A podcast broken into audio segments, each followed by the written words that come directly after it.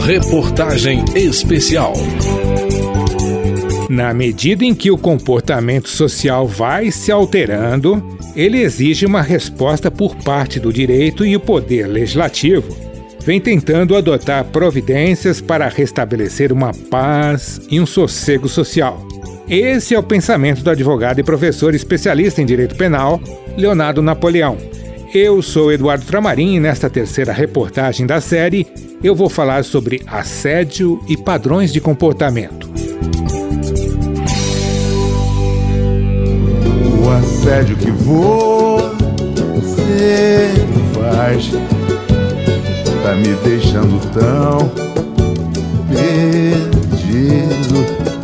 O advogado Leonardo Pantaleão considera que inovações legislativas podem frear exageros comportamentais tivemos, desde o ano de 2001, a tipificação criminal da conduta do assédio sexual. Depois nós tivemos também, mais recentemente, em 2018, a alteração da importunação sexual, que antes era tão somente uma contravenção penal, migrando para uma condição de crime, onde a represália estatal é muito mais rigorosa, muito mais forte. Então, essas questões e essas providências adotadas pelo Estado é que acabam conseguindo um pouco inibir o exagero dessas práticas que ocorrem na sociedade. Já o advogado Rafael Lara Martins afirma que na sociedade brasileira a insistência faz parte de um processo de conquista, entre aspas, em que os limites não são reconhecidos. Costumo brincar muito nas aulas, palestras,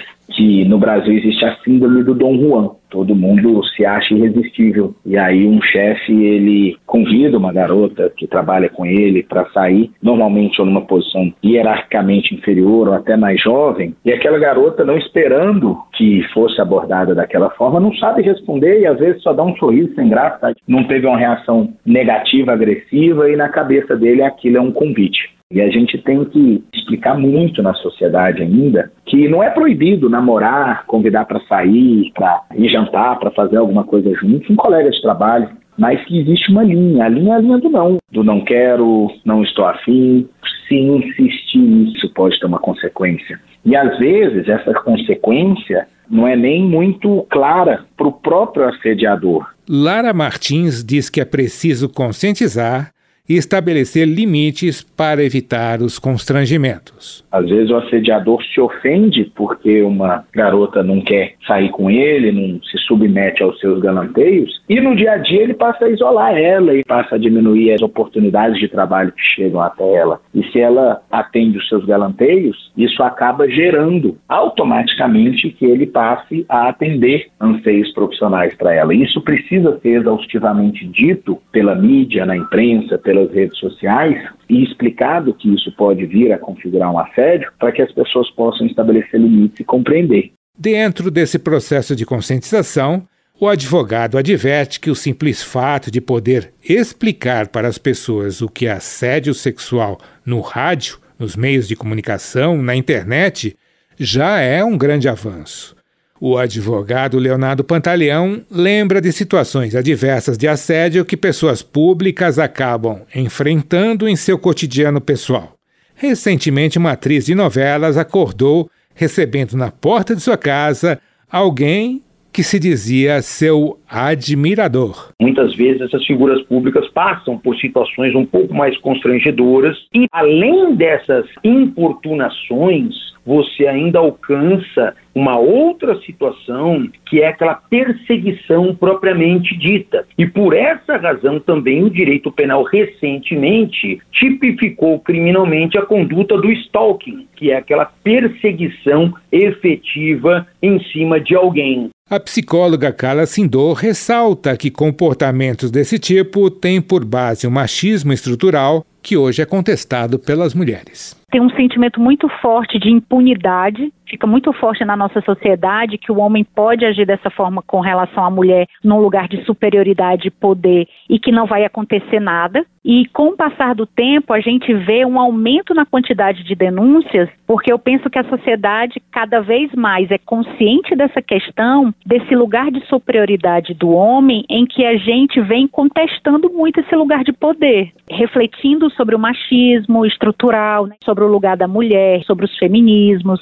Pantaleão diz ainda que a internet e o mundo das redes sociais também contribuem para situações desse tipo porque aquele comportamento que muitas vezes o indivíduo não tem condição de desenvolver de maneira presencial, ele acaba se sentindo mais confortável de realizá-la atrás do computador, atrás de um telefone. Já o advogado Rafael Lara Martins diz que avanços e retrocessos farão parte de um período que ele chama de acomodação cultural. Quando nós temos uma legislação recente que reforça isso como algo que tem que ser combatido, inclusive impondo um tipo penal, colocando como crime a importunação sexual ou assédio sexual, a gente vai passar por um tempo de acomodação cultural, um tempo de acomodação de interpretação. Teremos excessos, tanto na visão de que absolutamente tudo configura assédio, quanto um excesso na visão de que nada configura assédio, tudo um grande exagero.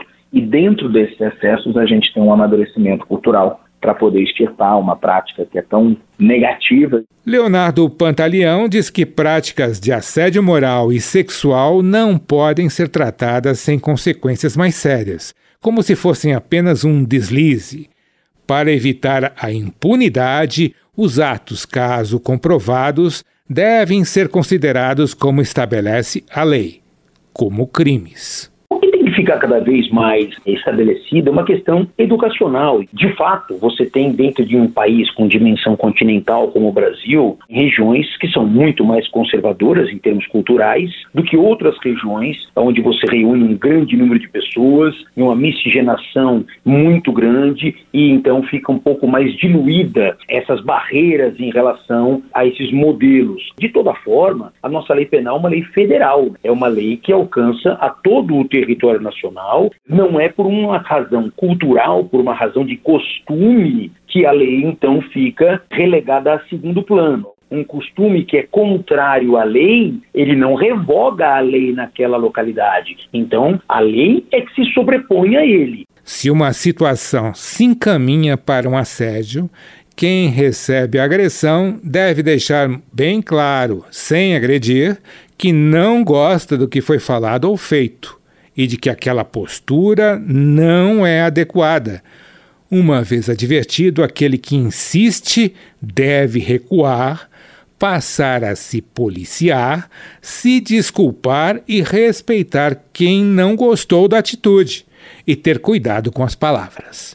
O que eu vou fazer com o meu coração insano?